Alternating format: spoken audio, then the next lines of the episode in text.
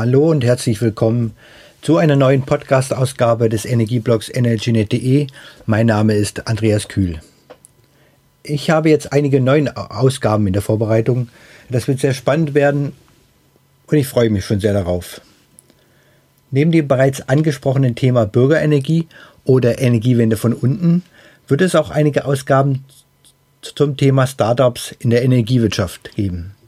Wenn ihr Ideen, Themen und Vorschläge habt für weitere Gesprächspartner, dann lasst es mich wissen per Kommentar oder per Mail oder in den sozialen Netzwerken.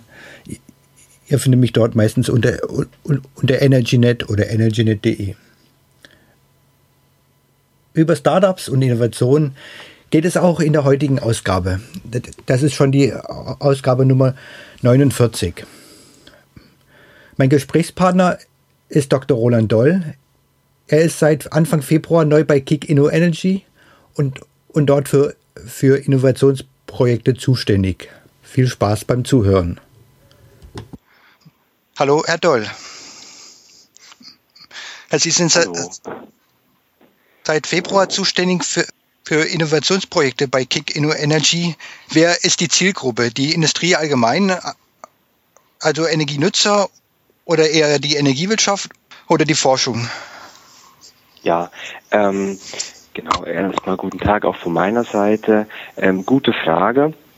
Äh, Kick Inno Energy unterstützt äh, ähm, jede Innovation, jede Lösung, die letztendlich ähm, eine nachhaltige Energiewirtschaft, nachhaltige Lösungen in Energiewirtschaft voranbringen wollen.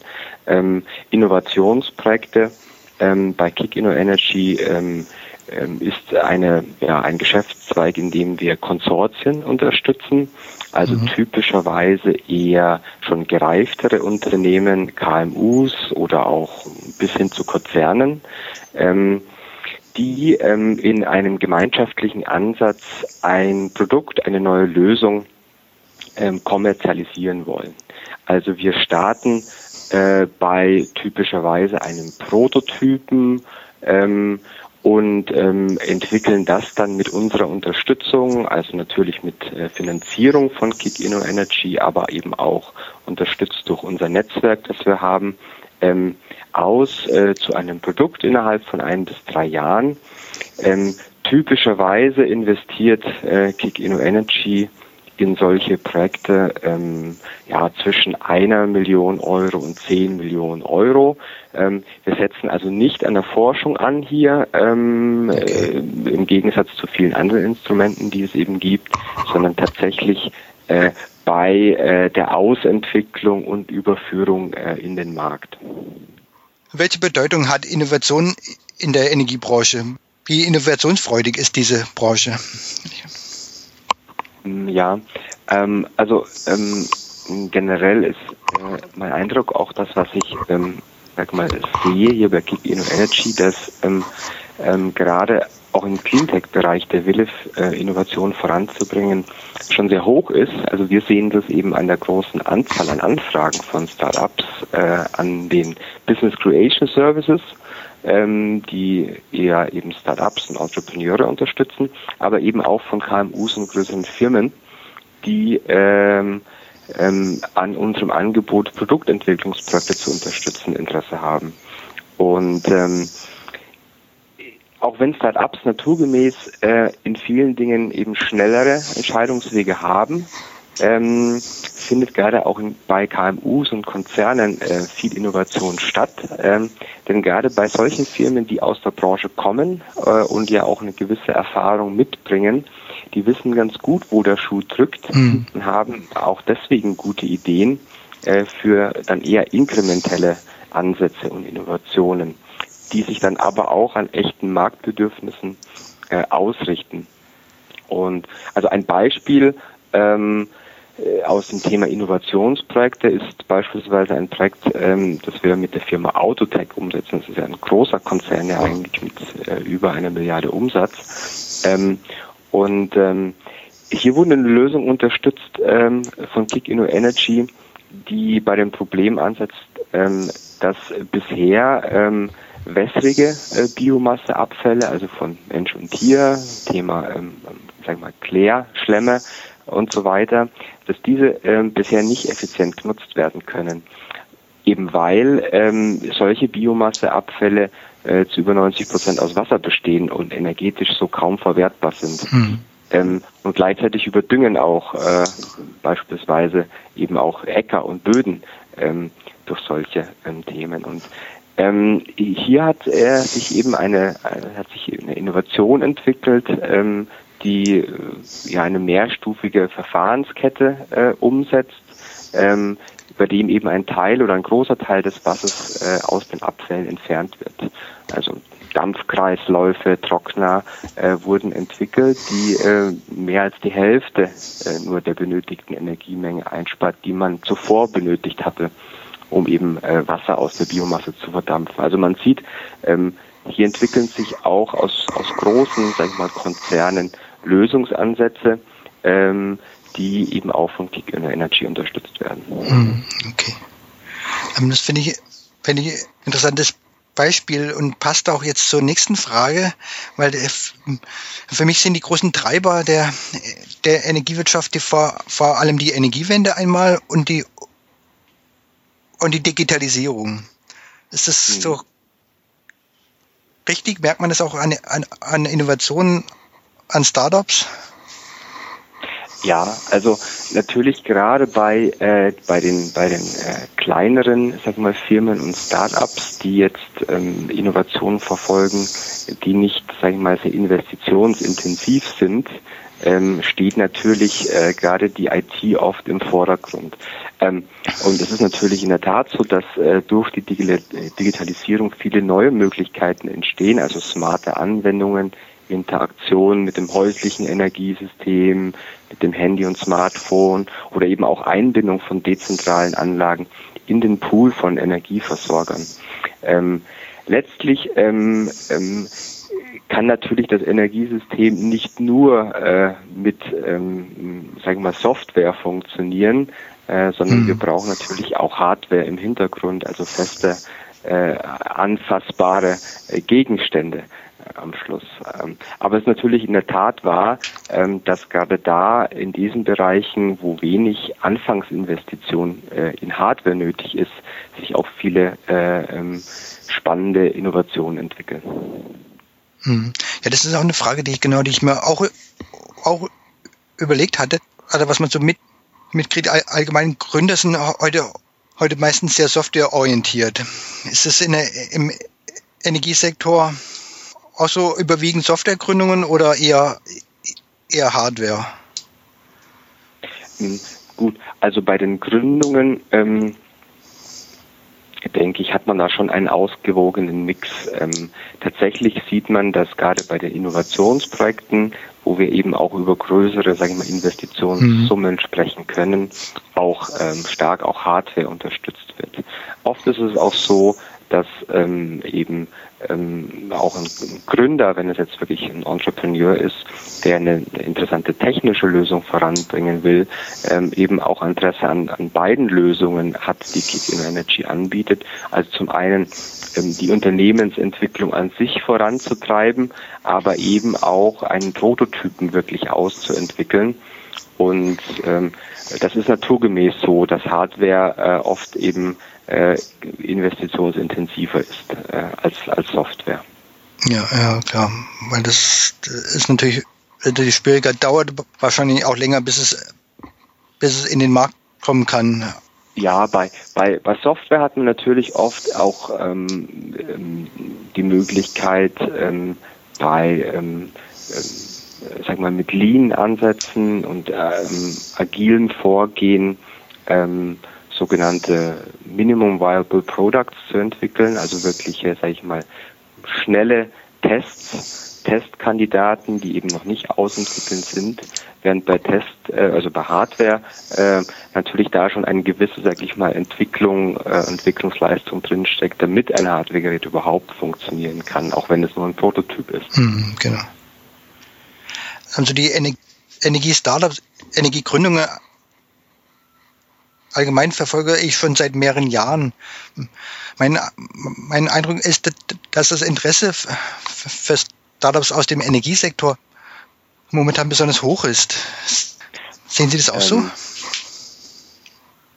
Also ich kann, äh, ähm, wenn Sie jetzt die Start-up-Szene auch außerhalb der Energiebranche, sag ich mal, ähm, ansprechen, dazu gegebenermaßen, mh, ähm, fehlt mir da etwas der Überblick. Äh, aber ich denke, äh, gerade was wir auch ähm, als Thema hatten, ähm, das große Interesse, ähm, das momentan auch in der Energiebranche vorherrscht genau. an Innovation, ist eben sicherlich auch dadurch begründet, dass ähm, zum einen die erneuerbaren Energien immer kostengünstiger werden und wettbewerbsfähiger zu den konventionellen Energien, also dass hier einfach wirklich auch ein, ein Markt an sich entsteht, der auf erneuerbaren Energien aufsetzen kann ähm, und auch ganz ohne Subventionen. Und natürlich, äh, und das hatten wir äh, eigentlich schon äh, angesprochen, weil natürlich die Verknüpfung der IT mit der Energiewelt extrem spannend ist und äh, sich dadurch viele smarte neue Lösungsansätze ergeben. Hm, genau.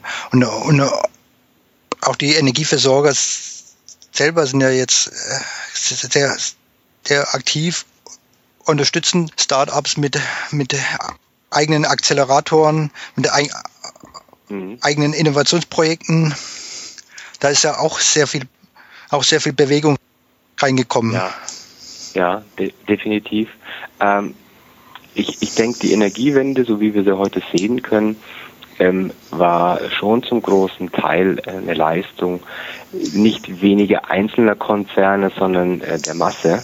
Und ich denke, dass in der Bevölkerung auch immer noch ein starkes Commitment für eine saubere, nachhaltige Zukunft im Allgemeinen vorherrscht und sich dadurch auch äh, nicht nur aus kommerziellen Gründen neue Visionen ähm, zu Innovationen formen und schließlich neue Produkte äh, daraus entstehen, die die Energiewende voranbringt. Aber freilich müssen diese dann am Markt bestehen können. Aber klar ist, äh, und das ist nicht nur in der Energiebranche so, dass ähm, eher revolutionäre auch Ansätze in einem dynamischen Umfeld wie Startups vorangebracht werden können. Ähm, allerdings, Sie hatten angesprochen, viele Energieversorger haben das natürlich erkannt und unterstützen gerade auch Entwicklungen in dieser ersten Phase außer Haus. Ähm, aber was gerade eben spannend ist, ist ähm, ähm, das Angebot von Kick Inno Energy, das ähm, daran ansetzt und gerade diese schwierige Phase, nämlich ähm, einen, sagen wir mal, lauffähigen Prototypen tatsächlich auch dann in den Markt zu bringen und zu kommerzialisieren, ähm, auch unterstützt. Also eben nicht nur, ich sag mal, ähm, mit relativ wenig Geld sich äh, in äh, eine Firma einzukaufen, indem man sie äh, von Anfang an im Seed unterstützt, sondern eben in das Produkt selbst zu investieren mit ähm, relativ hohen Aufwendungen. Ich hatte ja vorher ja schon erwähnt, es geht um auch um mehrere Millionen mhm. oft. Ähm, gerade diese Phase auch ähm, zu unterstützen und eine Plattform ähm, zu bieten, denn das sind oft, sage ich mal, die, äh, die, ist es die spannende Zeit, diese ein, zwei, drei Jahre, die es eben braucht, für ein Produkt ähm, wirklich den Markt zu finden dann. Hm. Sind da auch, auch Energieversorger da, äh, dabei aktiv oder sind es eher Hersteller von Komponenten, von An Energieanlagen? Ja, nee, es sind auch Energieversorger mit äh, aktiv. Ähm, wir haben ja beispielsweise auch ähm, hier ähm, jetzt im, im, deutschen Raum äh, mit äh, Veolia eine Kooperation ähm, und ähm, so auch mit anderen. Ähm, ob jetzt von Anwenderseite, also von, sag mal, Kundenseite äh, als Rolle in so einem Projekt oder tatsächlich auch als Treiber, ähm, beides. Ähm, für uns ist immer wichtig, dass in, in Innovationsprojekten alle Rollen gut vertreten sind. Also derjenige, der die Technologie äh, voranbringt, das technische Know-how hat, äh, aber eben auch derjenige, der am Schluss dann der Anwender ist, also sozusagen der, der Launch-Customer, ähm, ähm, und derjenige, der am Schluss auch kommerzialisiert. Oft sind die Rollen, ähm, sagen wir mal, dann nicht äh, genau gleich verteilt ähm, oder äh, vereint auf ein, zwei äh, ähm, ähm Firmen. Aber es ist generell wichtig, äh, diese Rollen irgendwo in so einem Innovationsprojekt wiederzufinden. Hm. Wie sehr sind solche Innovationsprojekte oder, oder Startups allgemein im, im Energiesektor abhängig von der Politik, weil die Energiewende ist allgemein sehr, sehr abhängig von, von Entscheidungen der Politik. Ja, ja, absolut. Also ähm, und ich denke, das gilt eben sowohl für Start-ups als auch für, äh, ähm, ich sag mal, alle, die äh, Innovation voranbringen wollen im Energiesektor, für die Kleinen und Großen sozusagen. Ähm, der Punkt ist eben, dass der Energiemarkt, ähm, weil Verfügbarkeit von Energie und Versorgungssicherheit nun mal eben ein wichtiger sozialer Faktor ist, ein regulierter Markt ist und auch bleiben wird, äh, bis auf Nischen. Ähm, und das heißt, dass technische Lösungen ja noch so überzeugend und auch vielleicht sinnvoll für ein zukünftiges äh, nachhaltiges Energiesystem sein können. Aber wenn die rechtlichen Rahmenbedingungen nicht angepasst sind oder oft auch den Innovationen hinterherhinken, ich nenne da mal Stichwort Energiespeicherung, ähm, dann ergibt sich eben äh, kein oder nur ein eingeschränktes Geschäftsmodell. Also gerade bei bei Lösungen wie Energiespeichern oder eben auch Verfahren wie, sagen wir mal, Power to Gas, die eher systemisch wirken mhm. und auch äh, intersektoriell agieren. Ähm, da ist es schwierig, tatsächlich äh, das richtige regulative Umfeld ähm, tatsächlich zu finden, damit solche Lösungen richtig fliegen können. Hm, genau. Was mich auch noch interessiert, ist da der Vergleich ähm, von, von Deutschland zu anderen, zu anderen Ländern in Europa. Ja. Wie stehen wir da? Ja, also ähm, klar ist, dass äh, Deutschland da bisher äh, natürlich mit eine Führungsposition äh, eingenommen hat, was den Ausbau der erneuerbaren Energien angeht. Ich denke generell innovative Ideen kommen äh, jetzt von Köpfen unabhängig der Geografie. Und wenn wir bei uns äh, bei Kick Inno Energy die äh, ja über 40 Innovationsprojekte und über 120 Startups äh, sehen, die wir unterstützen oder unterstützt haben. Europaweit? Sind die oder? recht homogen, genau. Ja. Dann sind die recht homogen auch in Europa verteilt. Ähm, also natürlich klar tatsächlich der Einfluss der erneuerbaren Energien ähm, auf den Markt. Äh, das ist natürlich stark in, in Deutschland und in angrenzenden Ländern sichtbar und deswegen vielleicht auch stärker in den Köpfen äh, sichtbar. Ähm, aber ich denke, die Innovationsfähigkeit äh, äh, ist trotzdem ähm, nicht unbedingt konzentriert nur auf den Bereich. Okay, also es ist, ist so überall ähnlich in vielen, in vielen Ländern von der Innovationsfreudigkeit, oder? Ja, ja, ja, ja. Also ich denke nicht nur, wenn man in dem Land lebt, in dem besonders viel Wind und Photovoltaik ausgebaut wurden, ähm, sondern auch in den anderen Ländern äh, hat man die entsprechende, sage ich mal, ähm, zunächst Fähigkeit, aber eben auch Möglichkeit, ähm, sich der entsprechenden Informationen zu bedienen. Ähm, klar ist dort jetzt Deutschland und äh, sag mal auch gerade der die Einflüsse von den erneuerbaren Energien am Spotmarkt ähm, ähm, ein wichtiger, ähm, sage ich mal, Hebel, um zu lernen, äh, was kann man besser machen. Aber äh, die Entwicklung solcher Ideen müssen dann nicht notwendigerweise in Deutschland stattfinden. Das ist mhm, zumindest genau. mein, äh, mein Eindruck, ja. Okay, okay. Also Sie hatten ja schon verschiedene Energiespeichertechnologien angesprochen. Welche Trends gibt es so im, im Energiesektor? Wo gehen die Innovationen hin? Kann man da noch was dazu sagen oder gibt es da noch weitere Beispiele? Oh, das ist, das ist, das ist sehr, sehr breit, äh, muss ich sagen. Es gibt äh, natürlich ähm, eher inkrementelle Lösungen, die auch schnell äh, eine Marktfähigkeit erlangen.